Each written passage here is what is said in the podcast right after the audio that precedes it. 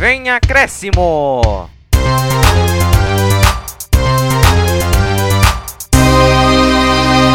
Fala pessoal, tudo bem? Começando aqui mais um podcast Vem Acréscimo. Já passou aqui a apresentação, você já sabe do que, a gente trata, o melhor do futebol paulista. E agora eu vou passar o resumo. Começando aqui pelo São Paulo, né? Que perdeu e com polêmica no Campeonato Paulista. Depois a gente passa pro Santos, que voltou a ganhar e está focado na Libertadores. Chega no Palmeiras, que está jogando com o time B, C e ainda ganha no Paulista também. E aí a gente depois passa pro Corinthians, que também jogou esse último fim de semana e está focado na Copa do Brasil. Então, antes de começar aqui, passar para os times já, vou chamar aqui a dupla dinâmica, Batman e Robin nos comentários aqui, Vinícius Souza e Vitor Oliveira. Fala Vini, como é que você tá? Tudo bem? Para mais esse podcast. Salve artistas, futeboleiros e damas, tudo bom com vocês? Futebol que está nos acontecendo? Ó, oh, vai ter paralisação do futebol aqui em São Paulo, mas mesmo assim teremos Copa do Brasil com o jogo do Corinthians, e mesmo assim Corinthians e Salgueiro, e sem contar também temos a partida do Palmeiras que está sendo discutida por aí, que será em Belo Horizonte, é umas fontes aqui que me informaram, né, vulgo setorista do Palmeiras, e também sem contar, claro, São Paulo indignado e o Santos se alegrando com a sua base e se cantando pelo Angelo, o novo Messi da Vila. Mas enfim, vamos chamar agora o Vitão, que está até público no nosso estúdio de gravação, aquele que tem um cabelo mais lambido do que da vaca louca, quer dizer, do, do que da vaca lambeu. Fala aí, Vitão, como é que você tá? Valeu pela apresentação, acho que eu não preciso falar mais nada. Então, né, deixando meu espacinho, tudo bem? Já fez minha apresentação. E é isso, a gente vai falar desses quatro grandes times. Cada um passa por uma situação diferente. O São Paulo tá bravo, o Santos tá feliz, o Corinthians tá indo e o Palmeiras tá descansando, mas a base tá resolvendo tudo. É contigo, Luiz. Então, só antes de a gente começar, vou pedir para que você se inscreva no nosso canal se estiver nos escutando pelo YouTube. Deixa seu like, ativa o sininho, comente se você gostou demais desse podcast. Deixe nos comentários também sugestões de outros temas também para nós. E se você estiver nos escutando por vários agregadores de podcast, também se inscreva também, que a gente solta no podcast toda terça-feira também, para que você fique completamente por dentro de notícias do futebol de São Paulo. Então, começando já pelo São Paulo. Vamos ver como é que foi a semana São Paulina. Nosso setorista aqui vai passar como é que foi. Só seja uma coisa, tem São Paulino muito estressado com esse último jogo. Mas vamos lá, vamos colocar aqui o áudio do Crespo.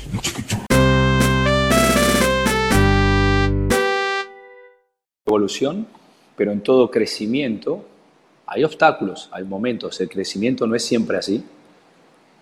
Hay momentos difíciles, Creo que hoy, eh, en ese sentido, fue un obstáculo que no solamente desde, desde el juego, que fue un poco lento y un poquito impreciso, también, bueno, está, está el componente arbitral, que, que también es parte de un obstáculo, ¿no?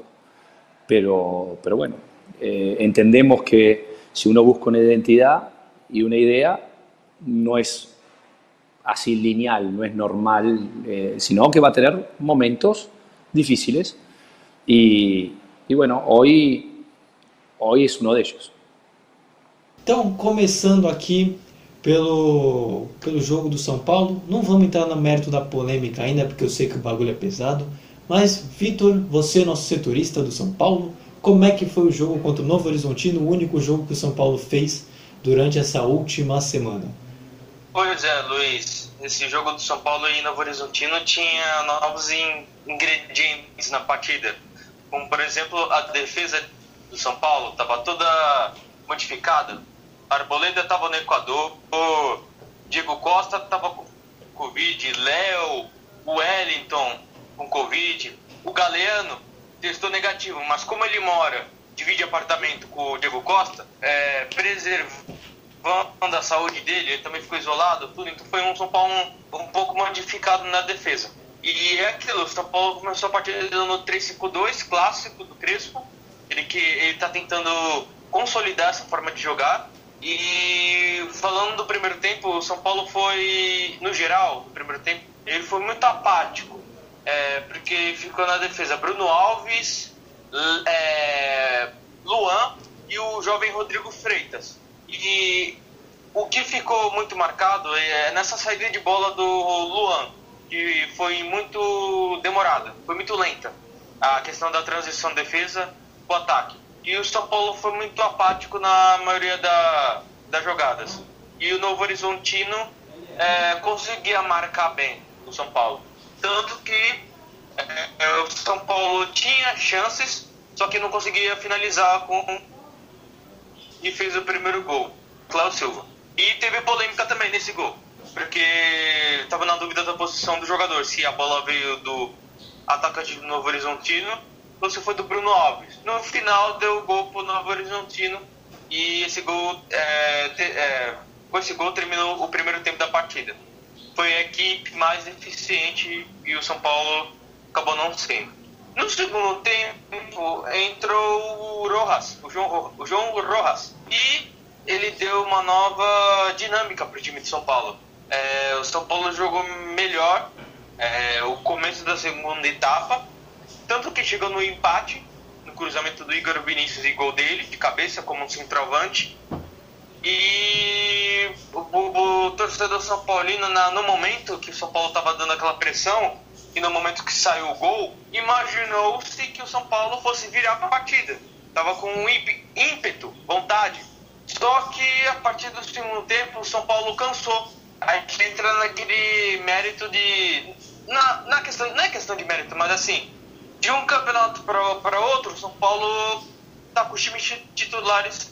E chegou o momento do cansaço. Então foi isso que o São Paulo abaixou a intensidade e tudo e no erro do Reinaldo, o atacante do Novo Horizontino foi lá e fez o gol que decretou a vitória do Novo, do Novo Horizontino.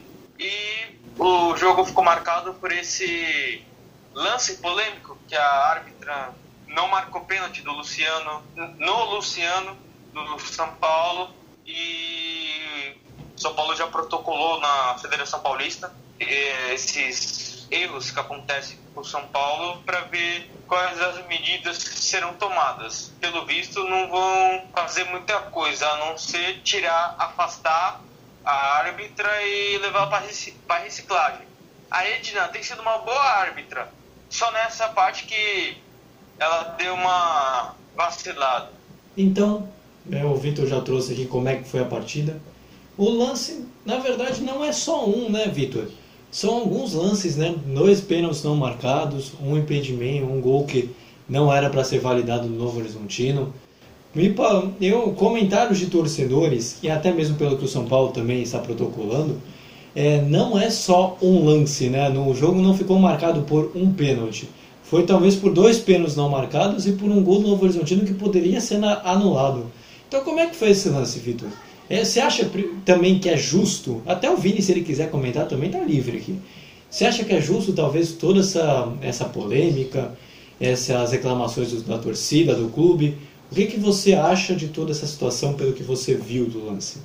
É, os árbitros têm que estar em sintonia com o VAR, porque todos os lances, na minha opinião, que acontecem duvidosos, o árbitro tem que ver no árbitro de vídeo não tem essa. Eu, na minha opinião, não tem essa de tipo, ah, o VAR tá falando com o árbitro, se não foi ou foi. Não, para mim, o árbitro tem que ir lá ver e a decisão que prevalece é dele, do árbitro de campo, não o VAR. Essa questão que eu fico debatendo. Quem tem que tomar a decisão final é o árbitro de campo. Por isso, é, quando o lance está no VAR, o árbitro tem que ver todos os lances é, eu acho bem incoerente, esquisito, tipo, é, decidir tudo VAR, eles têm uma posição e o árbitro de, o árbitro de campo não, não tem a opinião dele. Que eu acho que com isso podia é, modificar vários resultados que aconteceu durante esses últimos jogos. É, ter assim interligação do árbitro de campo com o árbitro de VAR. É, Vini, você quer comentar alguma coisa a respeito dos lances só para porque assim, eu realmente não tenho, eu tô com o Vitor nessa. Mas você quer dar uma opinião, uma opinião mais polêmica, quer falar alguma coisa do, a respeito desses lances? O que, que você acha? Luiz, ser ser sincero, a, a Edna Alves estava sendo muito bem elogiada com certeza, mas eu vi que nesse lance ela pisou muito feio na bola, principalmente para quem estava na sala do VAR nesse jogo, porque houve relatos que teve re, revisão do, do lance e o pessoal que estava é, mexendo nos computadores, jogando Minecraft, jogando Uncharted, nem sequer nem sequer chamou a, ju, a juíza para ir para a beira do campo ver o lance. Sendo que o Vitor falou aqui, claro, a decisão final é sempre da árbitra. Mas, na minha opinião, foi pênalti pro São Paulo e do lance do Novo, do Novo Horizontino, lá do primeiro gol, eu até fiquei confuso de quem deu a bola, né? Mas no lance final foi gol legal porque veio do jogador do São Paulo mesmo. Então, Vitor, você acha que o São Paulo hoje é o principal candidato ao, ao a ser campeão por conta da seriedade que está levando o campeonato? Porque assim, o, o Corinthians está tendo muito caso de Covid, então não dá para dar uma avaliação concreta. O Palmeiras veio de da Copa do Brasil e tem até estava até protestando contra a Federação Paulista por conta que não adiou jogos. O Santos está na fase de reconstrução e já tem Libertadores. O São Paulo é o único time que está realmente pondo o time titular e indo. Você acha que esse pode ser o grande mérito do São Paulo para chegar na reta final e, e levar um título depois de tantos anos? Eu concordo. É, muitas questões em jogo, Luiz. O São Paulo, ele é, tá com esse time base do ano passado e ainda está chegando reforços. E você, se você olhar o calendário, o Corinthians tem a Copa do Brasil essa semana, o Salgueiro, o Palmeiras está descansando, o time, o time titular, e, e ainda tem, tem o jogo o, o 11 de abril contra o Libertadores. Ou seja, todos esses times têm compromissos.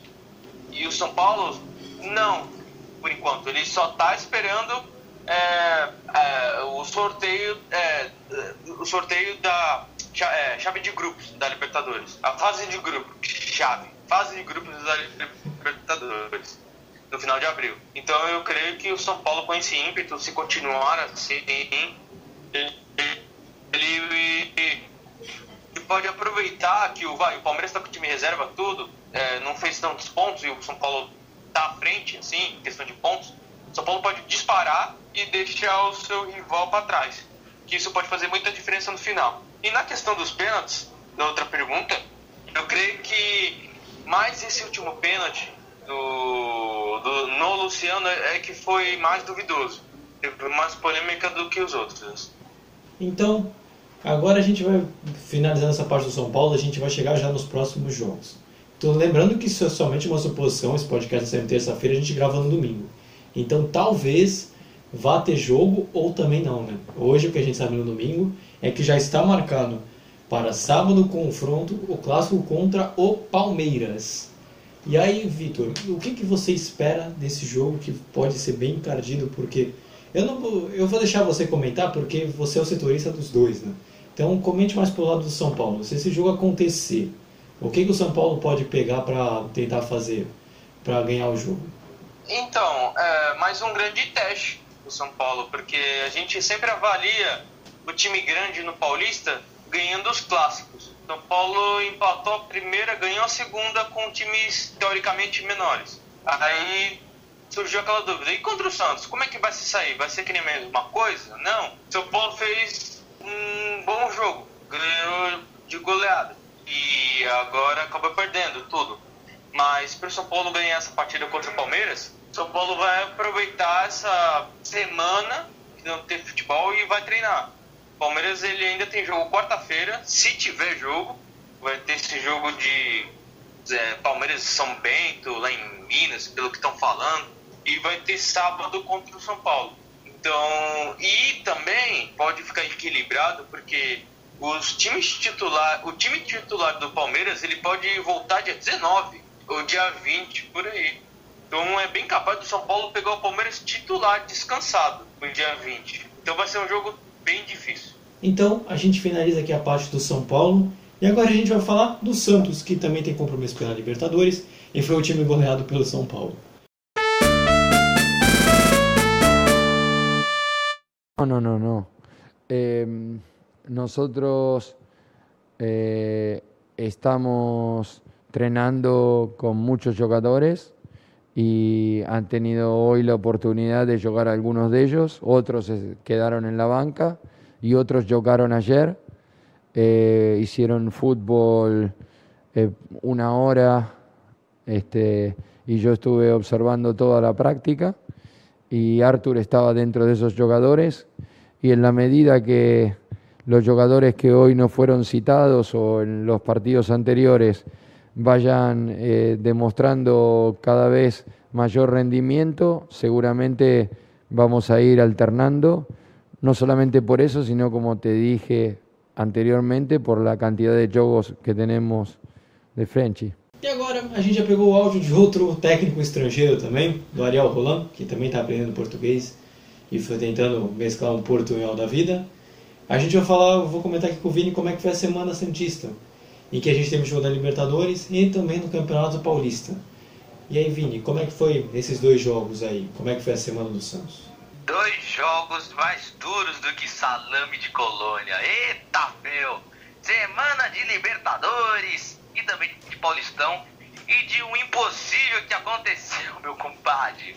O Santos venceu o Lara e venceu o Ituano, olha só quem diria. Gente, o Santos venceu o Ituano, que inacreditável, meu compadre. Mas enfim, bom, vamos começar falando do Deportivo Lara. Bom, o Santos jogou na Vila nos dois jogos. Um valendo a Libertadores, que é o primeiro jogo da pré-Libertadores, contra o Deportivo Lara. E no sábado pegou o Ituano pelo Paulistão. E foi contra o Deportivo Lara que o Ariel Holan conquistou a sua primeira vitória no Cargo Santista. Bom, primeiro tempo suado, truncado, com chances para cada lado, mas nenhuma foi eficaz. Aí, eu, quando chegou o segundo tempo, o Santos abriu o placar com o Baladeiro. Meu xará Baladeiro de 21 anos, quem diria? Vinícius Balieiro abriu o placar. Aí, numa falha da defesa do Santos, logo em sequência o Deportivo Lara empatou com Inácio Anzola. Só que esse resultado estava sendo ruim para o time do Santos, porque o empate fora de casa daria vaga para o Deportivo Lara. Mesmo se fizesse 0 a 0 aí a vaga seria do lado. Agora, se fosse 1 a 1 teria pênalti. É assim que vale a regra da Liberta. O Santos nem aí com essa parada de regra. O Santos fez um gol de escanteio. Quem diria? Tomou um gol de escanteio, mas fez um gol de escanteio com um moleque que fez história. Tem 17 anos, um mês a menos do que o último recordista do Santos, que é o Kaique. Kaique que se pronuncia com K. K-A-I-K-Y. Olha o nome do cara. Kaique. Maravilhoso. Ele, ele se tornou o jogador mais jovem a fazer gol na Libertadores. O jogador brasileiro a fazer gol em Libertadores. Com isso, Santos leva uma vantagem enorme, considerável, sobe na nave, na maciota, para Venezuela, lá no estádio metropolitano do, de, de Lara. É, estádio metropolitano de Lara. Agora, se a gente, se a gente fala do outro Ituano, todo mundo tá ligado que o Santos está tendo um tabuzinho que, que não consegue ganhar do Ituano. Já faz umas partidas que não vence, só empatou. Faz mais seis partidas que não vence o Ituano. Seja dentro ou fora de casa. O Santos tá em crise contra o Ituano. Parece que, aquela, parece que aquele fantasma de 2014 não passou, hein? Mas enfim, esse fantasma acabou. No fim de semana, o Santos recebeu o Ituano e logo no primeiro tempo, o Santos abriu o placar no escanteio cobrado por Arthur Gomes e no desvio de Lucas Braga. No contrapé do goleiro renascentista, que não lembro mais o nome do maluco. Mas o Ituano empatou a partida numa jogadaça que terminou num belo gol de Branquinho. O nome do cara é Branquinho, sendo que o cara é Moreno. Eis a diferença. Pois bem, piadas à parte, o nome do cara é Branquinho e ele fez um. Ele fez o gol do Ituano, empate às brancas. Oxi, piada ruim. Aí, o Santos voltou a ficar na frente ainda no primeiro tempo com Vinícius Barieiro. Nossa, o cara tá artilheiro hoje, hein? Ô, ô, ô, ba baladeiro tá. Tá em boa fase, hein? Tá me representando. Baladeiro, hein? Continuando. Vinícius Balieiro fez o segundo gol do Santos. O Santos no segundo tempo administrou o resultado, o Ituano nem sequer ameaçou o Santos no segundo tempo. O Santos também teve chance de, é, de matar o jogo, mas não foi tão eficaz. E a alegria dos Santistas também vai para o Ângelo, que nem que das tantas vezes que jogou, todo mundo tá falando assim, nossa, Ângelo, com 15 anos, 16, nossa, o cara completando ensino médio. Nem completou os ensino médio, mas já tá sendo elogiado até pro mundo afora. O moleque tá jogando bem, com dribles desconcertantes, desconcertantes e até passes incontestáveis. E todo mundo já fica falando, nossa, é o Ângelo, é o Ângelo. Se ele sair do Santos, os caras podem virar o Vinícius Júnior. Nunca saberemos, só o tempo, de, só o tempo que dirá. Contigo, Luiz! Passado todo esse resumo, o Vini trouxe um resumo de, dois jogos, como é que foi. Mas Vini, a grande pergunta do, do Santista que está pensando é, ele vai passar na Libertadores? Será? Eu sinceramente, eu acho que esse time do Deportivo Lara, com todo respeito, é muito ruim. Sério, você vê o jogo contra o Santos, é muito erro, muito erro bobo de passe. É, jogadas que não saem muito bem trabalhada, essas coisas. Tudo bem que a situação também do país também já não contribui, né? A Venezuela, coitado, também está numa fase. Mas acha que o Santos tem chance de passar de fase, mesmo fora de casa, com uma vantagem mínima, né? Porque o Deportivo Lara se ganhar de 1 a 0 passa, mas o Santos também tem a vantagem de empate, né? 1 a 1 da Santos, qualquer empate da Santos, e uma vitória também da Santos. Você tem a vantagem da maioria dos resultados. Mas você acha que o Santos consegue passar? Consegue passar, até porque o retrospecto contra times venezuelanos também pesam, porque os brasileiros sempre quando jogam contra um time venezuelano vence por mais de dois gols de diferença até. E uma das coisas que também me surpreendeu é do Santos ter tomado o gol do Deportivo Lara também. Cara, eu fiquei surpreso quando o Santos tomou um gol do Deportivo Lara.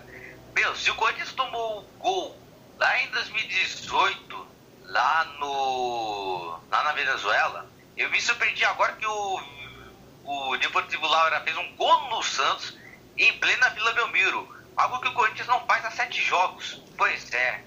Aí quem sabe, aí quem sabe que, sei lá, esse jogo contra o Lara na volta, é, o Santos consegue matar logo a, essa partida.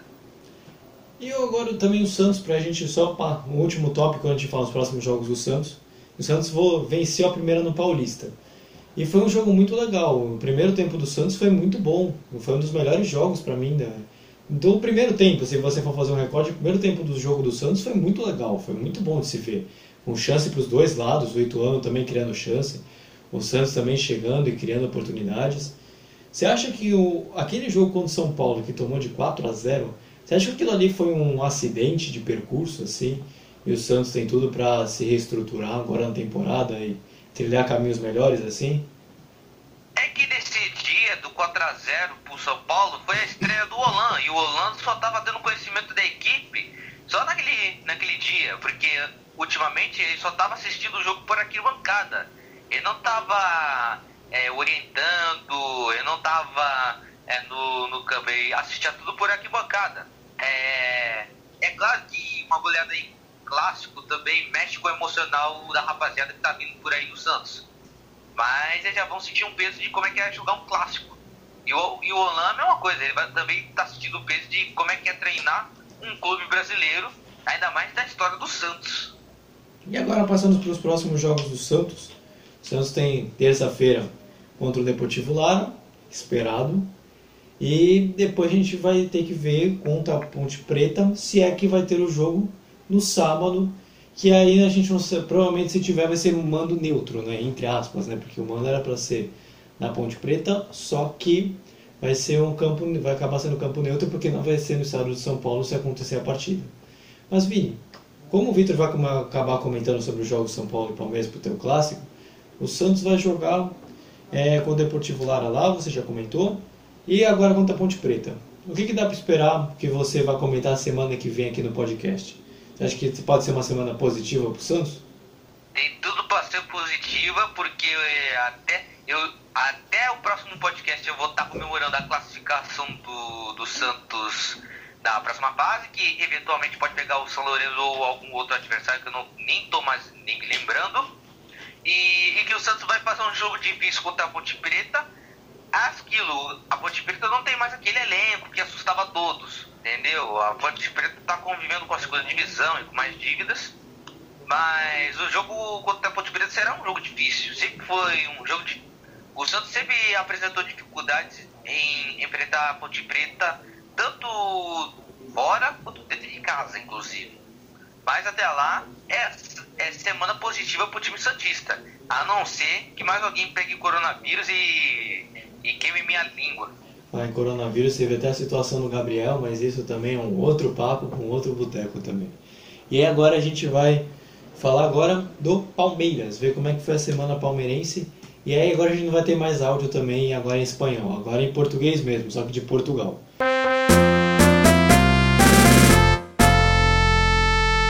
Sabíamos que ia ser um, um jogo complicado, uma boa equipa, que se juntarmos os quatro grupos numa tabela só e em segundo lugar, com o melhor ataque, e sabíamos que íamos estar no, tínhamos que ter, estar no nosso melhor nível para conseguir trazer daqui os três pontos. Uh, uma primeira parte equilibrada, com pouco espaço, muito calor. Podíamos ter tido um, um bocadinho mais de rendimento no último terço, foi só o que faltou. Tentámos corrigir isso, acelerar mais, mais bolas no último terço para criar mais oportunidades, mais ocasiões. E foi isso que, que fizemos na segunda parte e estamos felizes por, um, por trazer estes três pontos para, para somar a nossa, os nossos pontos. Relativamente aos, aos meninos da base, têm tido um bom desempenho, têm sido exigentes no trabalho, têm cumprido o que é pedido e vão, vão estar, hum, alguns deles vão estar o Paulista inteiro, outros vão, vão estar até ao jogo do São Paulo. Começando aqui falando do Palmeiras, passou o áudio do assistente técnico da Abel Ferreira, que também está em Portugal, também aproveitando com sua família. Vamos falar agora da semana palmeirense, desses dois jogos pelo Campeonato Paulista. O Palmeiras agora vai ter uma série de jogos pelo Paulista, né, porque tem alguns atrasados. E nada melhor do que o nosso setorista para poder falar como é que foi essa semana. Vitor, o espaço é seu, como é que foram os dois jogos do Palmeiras nessa semana? Primeiramente, o jogo foi Palmeiras e São Caetano. 3 a 0 para o Palmeiras. Foi um jogo, Luiz, muito fácil de comentar. É, é, porque o Palmeiras decidiu o jogo no primeiro tempo. E o segundo tempo foi o Palmeiras continuou dominando, só que abaixou a intensidade e começou a rodar os jogadores. São Caetano é, sem muita força para tentar reagir ou descontar o placar. E nessa partida, o grande nome foi do nosso amigo Lucas Lima. Resolveu jogar e ele participou diretamente dos três gols. O primeiro gol saiu numa pressão do Palmeiras, é, foi um escanteio ensaiado do Gustavo Scarpa, passou pelo Lucas Lima, que ele deu passe pro zagueiro Alain Impereur, ele jogou para dentro da área e o Tony, lateral direito do São Caetano, desviou para dentro do gol. 1 a 0. E depois o Palmeiras começou a, a, a ir mais para cima. Tanto que o Lucas Lima deu uma assistência pro gol do herói da Libertadores, o Breno Lopes. O torcida palmeirense ama ele até hoje e para sempre, eu, eu suponho. E foi um lance bem curioso, curioso, porque o Lucas Lima, quando ele dá o passe de direita, ele já coloca mão, as duas mãos na cabeça, com aquele sentimento que assim, putz, errei, ou putz, foi forte a bola, ele não vai conseguir, não vai conseguir alcançar. E foi lá ele fez o segundo gol do Palmeiras, o Breno Lopes. E o terceiro gol, para coroar o primeiro tempo muito bom, brilhante do Palmeiras, contou com a ajuda do goleiro. É, foi uma cobrança de escanteio ensaiada do Gustavo Scarpa. Lucas Lima, fora da área, pegou um sem pulo e o goleiro colaborou para a bola entrar no gol. Não conseguiu defender. Então foi o primeiro tempo avassalador Palmeiras. Não teve muita coisa para falar do São Caetano. Não deu muito trabalho para o goleiro Vinícius Silvestre. Chegou nem a fazer aquela pressão. O Palmeiras dominou completamente o primeiro tempo. E o segundo tempo foi aquilo que eu falei. Abaixou a intensidade, tudo. Viu que, viu que o São Caetano não estava ameaçando e ele aproveitou para testar o, os reservas, roda, começar a rodar o elenco. que o time é o reserva. Então começou a colocar outros reservas que não estavam tendo tanta oportunidade. E foi assim que o Palmeiras construiu o placar. Foi resolvido no primeiro tempo. E o, depois agora teve o jogo contra a Ferroviária, né? Agora, nesse último domingo, Exa- que ganhou por 2 a 0 né? Alzheimer é. Exatamente, Luiz. Esse jogo, Palmeiras e Ferroviária, também no Allianz Parque, é, era, é, antes de começar, era um confronto muito diferente, posso dizer assim. Porque o Palmeiras jogou com o Corinthians, foi 2x2, foi bem disputado. Apesar que né, a chuva veio tudo, e sabemos como é que foi. E o Palmeiras pegou o São Caetano. Palmeiras, time fortíssimo, mesmo sendo reserva, e o São Caetano passando pelos problemas todo. E é um time que vai brigar para permanecer no Campeonato Paulista da Série A. Eu posso dizer, porque é Série A1, Série A2, então é Série A, vai, Campeonato Paulista. E foi pegar a Ferroviária, que era o time do interior que está mais, digamos, estruturado. Tá, tá dando mais trabalho, assim, pela sua pontuação no campeonato. E foi um primeiro tempo bem diferente. Foi bem movimentado, bem estudado o primeiro tempo. Não teve muitas chances. Lucas Lima ficou preso entre os zagueiros. Rivera se fechou bem na partida. Primeiro tempo não deu tantas chances. E o Palmeiras muito lento na questão da transação de bola. Tanto que terminou 0 a 0 a partida.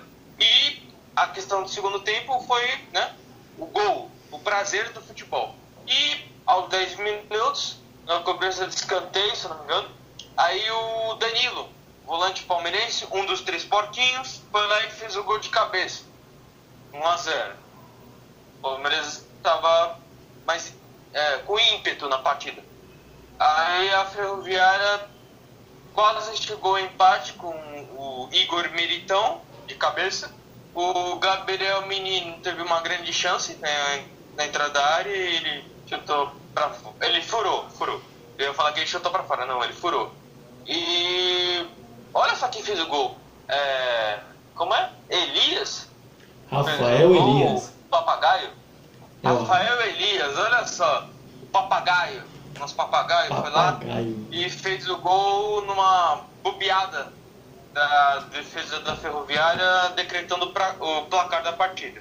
Então foi uma partida bem complicada para o Palmeiras e que ele se aproveitou dos, das brechas, dos erros que a Ferroviária ofereceu para eles.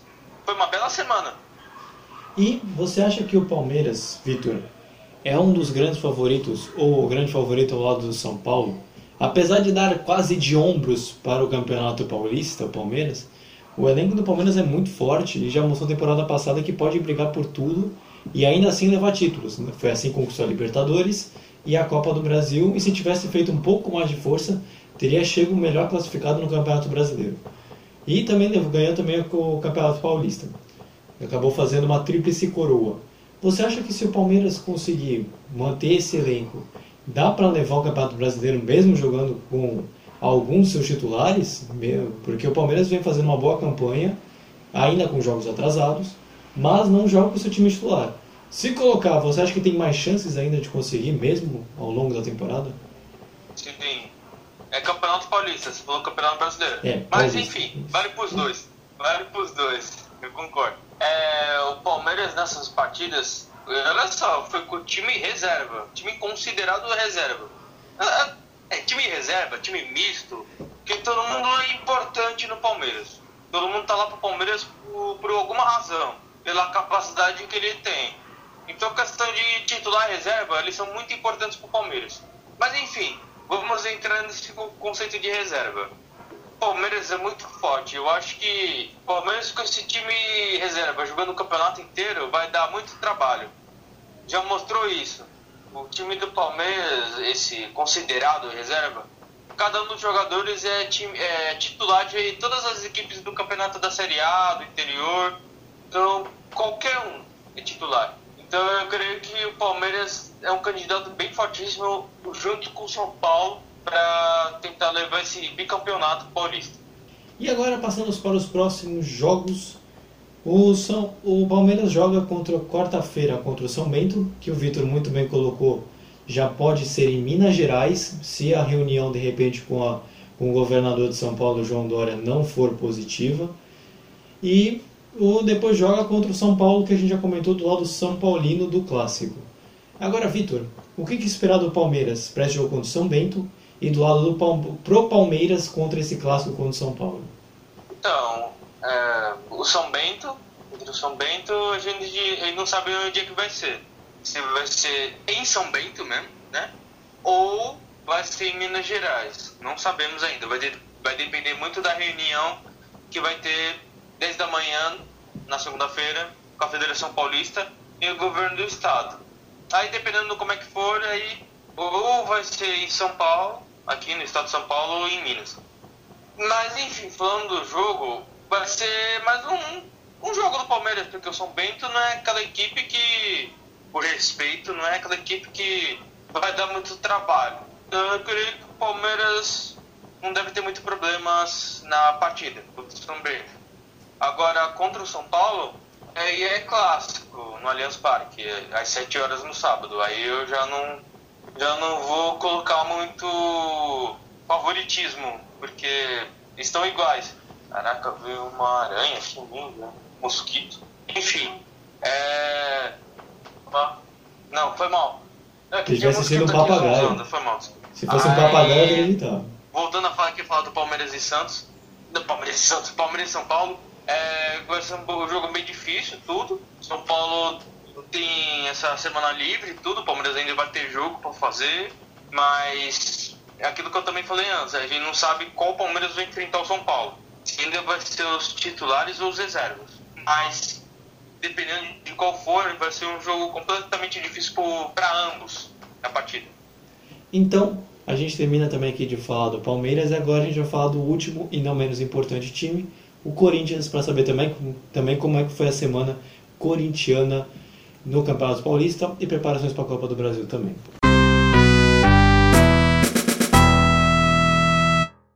Não tenha dúvida que todo jogo te mostra alguma coisa, né? De todo jogo, mesmo quando você vence, e não é porque você venceu que nós não vamos enxergar aquilo que, que aconteceu na partida. Eu acho muito importante até falar sobre o jogo.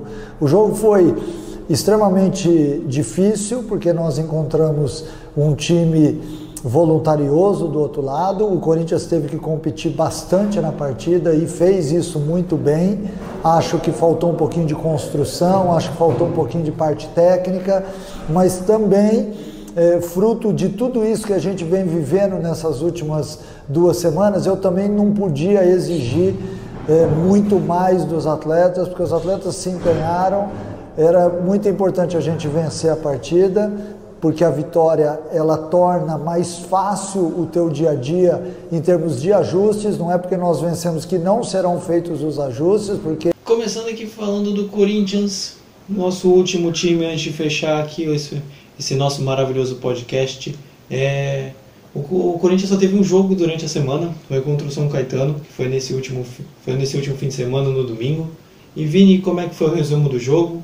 E também depois parece que o Corinthians vai se preparar para a Copa do Brasil, mas como é que foi esse jogo contra o São Caetano? Brilha, brilha, estrelinha, vou dormir no jogo do Timão. Em resumo, jogo ruim, gol do Bruno Mendes, numa cobrança de escanteio. Meu irmãozinho, Gramado ruim, sem torcida e nada e nada que nos, é, nos deixe de cabelo em pé. Nada aconteceu. Corinthians 6 1 a 0, segurou o resultado. São Caetano se complica na tabela e o Corinthians engata sua segunda vitória seguida. Agora, com esse resumo rapidíssimo, eu não esperava que fosse tão rápido assim. Você falou que não tinha tanta coisa, eu só não esperava que fosse tão pouco. O Corinthians agora se prepara para a Copa do Brasil contra o Salgueiro. O, o já a Copa do Brasil já está provando que tem algumas histórias bem peculiares, né? É o, o, do Bahia, que fez sete, que muita gente está acusando talvez possa ter manipulação de resultado. O Sport, que entrou na justiça contra o Juazeiro por causa de todo aquele drama, por causa de toda aquela situação. O Goiás eliminado. O Corinthians precisa abrir o olho contra o Salgueiro também para não ser eliminado e virar meme nas redes sociais? Tem que abrir o olho porque em dia de açúcar existe o Salgueiro. Porque o Corinthians vai, vai enfrentar o time do, do Pernambuco, que ultimamente tem montado o seu time, tem sido destaque do campeonato pernambucano. E como o Corinthians passa num momento de reformulação de elenco, então é uma atenção redobrada, ainda mais de um time que está se recuperando do, da Covid, tem uns jogadores que estão se recuperando do, do vírus. É, ultimamente o Corinthians tem passado até por testes. Tem colocado os meninos da base, como o Anthony, o Varanda está sendo, tá sendo titular em, em vários jogos. O até no jogo contra a Ponte Preta, o Adson foi lançado para estrear, o Anthony, se eu não me engano, que eu já disse. E também se encontrar, sem contar João Vitor e Gabriel Pereira, que são alguns dos jogadores que passaram por algum desses testes. Aí, nesse último jogo do São Caetano, também marcou a volta do Cássio e do Wagner, a volta do time titular, depois de se recuperarem da Covid. Sem contar também que ainda tem mais alguns atletas que ainda estão. que se recuperaram, mas que ainda vão passar por um processo de condicionamento físico. Então, quando eles vão enfrentar o Salgueiro, além dessa atenção redobrada por causa da, da possível zebra e também com desfalques, o Corinthians tem que acertar logo os seus esquemas, os seus. tem que acertar também a finalização e qualidade técnica porque o jogo contra o São Caetano foi ruim. E se continuar, continuar com esse jogo ruim numa Copa do Brasil e contra o Salgueiro numa primeira fase, pô, pode cair, pode cair bem na estreia e ainda ser motivo de piada em 2021. É, e você também falou, Vini, falando agora do Campeonato Paulista, que o Corinthians também já faz algum tempo que não vem jogando futebol muito legal. Esse jogo contra o São Caetano foi um exemplo. E volta e meia, quando eu peço para você falar, fale como é que foi o jogo do Corinthians, você fala, foi um jogo ruim, foi um jogo que não teve nada, foi um jogo muito travado. E ainda assim ele consegue ser líder do seu grupo. É, você acha que o Corinthians está jogando somente pelo resultado e pelo resultado vai jogar por um bom tempo nessa temporada? Porque se você for pegar os números, os números do Corinthians até que não são ruins. Números, estatísticas, até que não são ruins. Inclusive até a pontuação que é líder. Mas o futebol apresentado vem sendo bem abaixo. Você acha que o Corinthians pode melhorar daqui para frente ou você acha que esse vai ser a métrica do, do, do, do sofrimento corintiano para 21 e possível, possivelmente 21, 22? Então, desde quando o Corinthians era treinado pelo Fábio Carilho, o Corinthians sempre demonstrou esse tipo de futebol. É, de jogar por uma bola e de segurar o resultado. É um time que nunca foi de jogar um futebol bonito, não foi um time que um time que tem jogadores que que driblam, que vão por fundo. O Corinthians, na verdade, não tem é, jogadores de ponta, assim, preparados para entrar na função. Porque ultimamente o Corinthians só tem dependido de, de reforços e não tendo dependido da base. Nesse ano eles só falaram que vão usar a base porque eles, estão, porque eles acordaram, eles viram que o Corinthians está tá gastando muito para reforços é, não terem atitude profissional ou para não mostrar para que, que veio. Tem uns que iam para o Corinthians apenas para disputar posição e tinha outros que, que até se. É, que não gostavam de ficar no banco, tem um, tinha uns que tinham disciplina até. Aí, é isso que tem chamado muita atenção no Corinthians. Aí um detalhe interessante do futebol do Corinthians, cara, se isso é marca registrada do Corinthians, do sofrimento, o Corinthians tem tudo para levar isso, o campeonato no sofrimento. Porque quando conquistou o tricampeonato paulista, foi na base do sofrimento. Porque a gente sabe que conquistar um tricampeonato nunca foi fácil. É, mesmo, mesmo, se, mesmo se o Corinthians disputasse pelo menos uma Libertadores ou alguma coisa assim, mesmo se ganhasse, eles têm que dizer: olha, nunca foi fácil. Cada jogo que disputou é para ser valorizado, entendeu? Assim como no Paulistão é a mesma coisa, o discurso se repete. É, se você quiser, você, você acha que você preferia um Corinthians mais proativo, que conseguisse esses mesmos resultados? Ou você acha que o torcedor corintiano está satisfeito com esse tipo de jogo que o Corinthians está fazendo, mesmo trazendo resultados positivos, como por exemplo a vitória contra o São Caetano? Você acha que o, o torcedor corintiano quer mudar essa mentalidade e colocar um time mais para frente? Que nem, por exemplo, foi o Flamengo em 2019, os, os times do São Paulo que já até foi embora? Ou não, ou isso é besteira?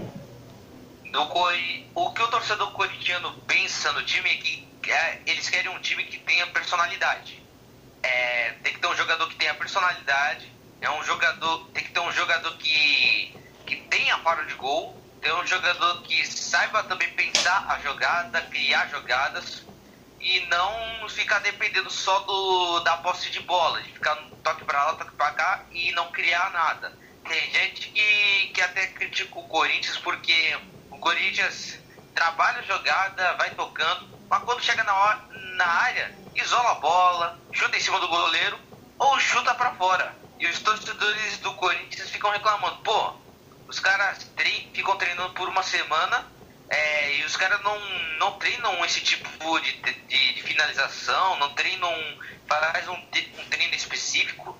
É isso que, que tem que ser visto no Corinthians. Eles têm que treinar mais finalização e também tem que ter uma pessoa que tenha personalidade para, não digamos assim, carregar a equipe nas costas, mas sim é, ter personalidade para ser o líder do grupo.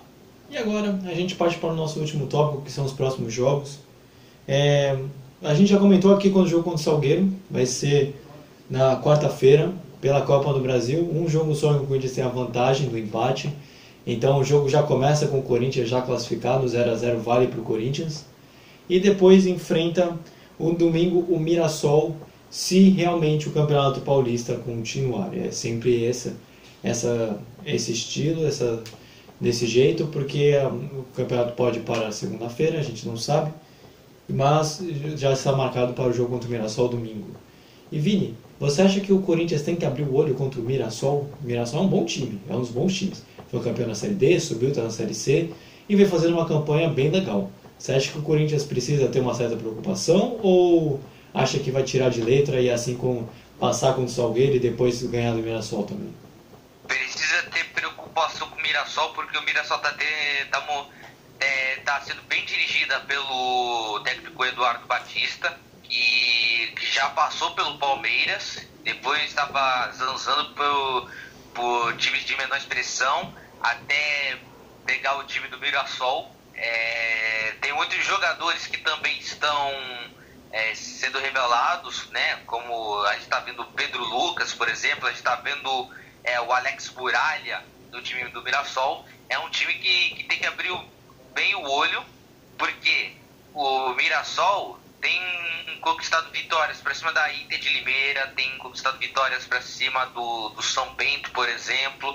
Entendeu? É um time bem chato de se enfrentar e se o Corinthians não abrir o olho, pode custar um resultado. E agora, passado todos os times, a gente fecha o nosso programa. Quero agradecer a você que nos ouviu, é, ao Vitor, ao Vinícius por terem feito mais esse programa aqui também. A gente trouxe todas as notícias possíveis imagináveis que a gente achou relevante para trazer nesse podcast. E é, se você está escutando pelo YouTube, se inscreva no nosso canal, ative o sininho, comente se gostou, deixe o like, compartilhe com seus amigos e familiares e é, se você está escutando por agregadores de podcast, nos siga. Vai ter alguma descrição no próprio YouTube se você não acompanha.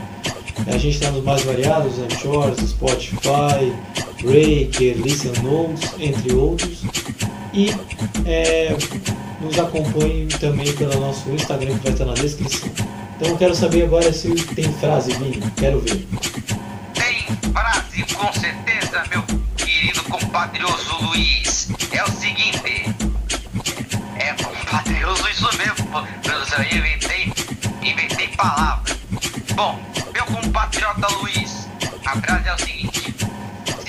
Mora em Marte é marciano, então quem mora na Lua é Luciano? Piadinha especial do dia. Pra fechar, pra fechar o programa daquele jeito. Então, é, Vitor, pode se despedir já do pessoal. Se você também tem frase, também pode soltar. Depois vai o Vinícius e aí depois eu fecho. Então, o Vinícius já me representa, então, né?